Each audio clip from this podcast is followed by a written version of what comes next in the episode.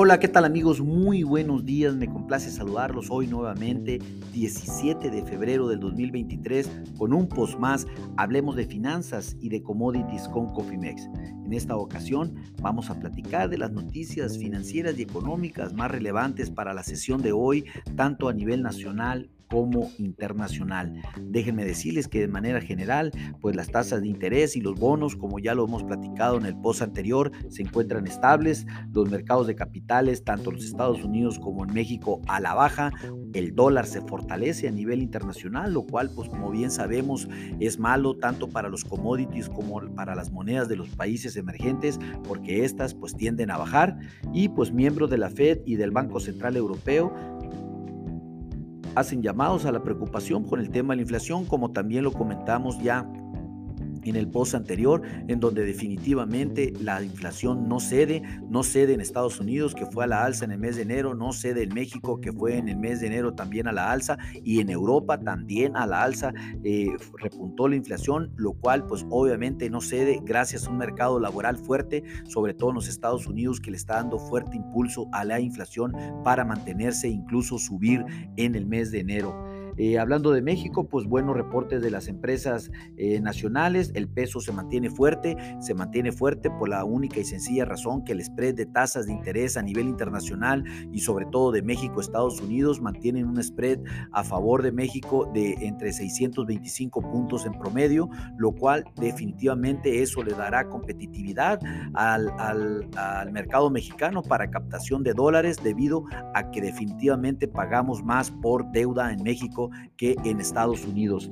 Eh, hablando de Estados Unidos, el índice de precios a, los exportadores avanza al 0.8% como se esperaba, pero realmente el, mercado estaba viendo una baja del 0.2%, el índice de precios de importaciones baja el 0.2%, esto sí fue en línea con las expectativas del mercado. Los miembros de la Fed siguen en alarmas, siguen poniendo la alarma sobre la inflación, en particular eh, la presidenta de la Fed de y el de la Fed de San Luis consideran que la Fed debería de subir nuevamente el ritmo de las tasas de interés, como ya también lo platicamos en el post anterior, la Fed tendrá que incrementar al menos en 50 puntos base en su próxima reunión de política monetaria. Biden espera reunirse con su par chino Xi Jinping para hablar sobre los famosos globos, ya que esto parece la verdad algo cómico, pero eh, se van a reunir esto con las intenciones de evitar un conflicto, que el conflicto crezca entre ambas naciones. Recordemos que los que más se compran y se venden en el mundo son China y los Estados Unidos, así que ambos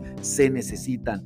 Los futuros accionarios, como ya lo comenté, el estándar en Poor's baja eh, casi el 1%, el Nasdaq en este momento baja el 1.1%. ¿Qué sucede en Europa? La cuenta corriente de la eurozona parece regularizarse a niveles previos antes de la guerra por segundo mes consecutivo, que presentó un superávit eh, importante en el mes de enero de 15.900 millones de euros, pues este es un buen dato dentro de toda la laguna de información mala para la eurozona, eh, ya que aquí lo importante es el tema de la inflación. El índice de precios al productor de en Alemania al mes de diciembre bajó el 1%, se esperaba que bajara el 1.6%, en tasa anual quedó en el 17.8% de un 21.6% en el mes de noviembre. Hay nomás para que se imaginen cómo la están pasando los alemanes.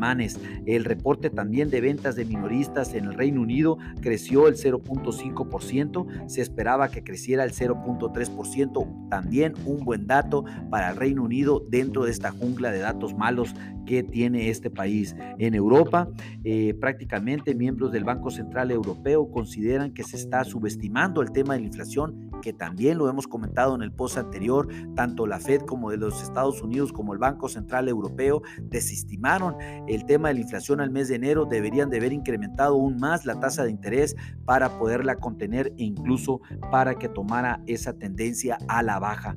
¿Qué sucede en el mercado de capitales? El FTC baja el 0.3%, el DAX baja el 0.7% y el CAC baja el 0.45%. ¿Qué sucede en los mercados asiáticos? también eh, bajas generalizadas, el níquel en Japón baja el 0.7%, Shanghai baja el 0.8%, el Hansen baja el 1.3% y el Sensex baja el 0.5%. Hablando de México, pues el INEGI publicó el índice oportuno de la actividad económica que trata de estimar todo el tema de la actividad empresarial. Este índice registra un crecimiento anual de 2.8 2.5 para los servicios y 3.1 para la industria. Buenos datos, eh, sin embargo, para otros analistas pudieran ser no tan buenos, pero estamos creciendo en datos interesantes. Acuérdense que también la ANTAD reportó el crecimiento, el dinamismo de las ventas de los, de los eh, los supermercados, lo cual eso también te indica un buen dinamismo de la economía interna y pues definitivamente estos son datos dentro de todo el contexto a nivel internacional buenos para México. Se, eh, Banjico estima que llegue la tasa de interés al 8.5%, real, al 11.5%. Nosotros pues realmente creemos que puede estar en el 12% si el tema de la inflación en el mes de enero no cede y mucho menos si no cede en Estados Unidos, ya que el alza puede venir por el tema de la presión a la tasa de interés por la Fed de los Estados Unidos y no por México.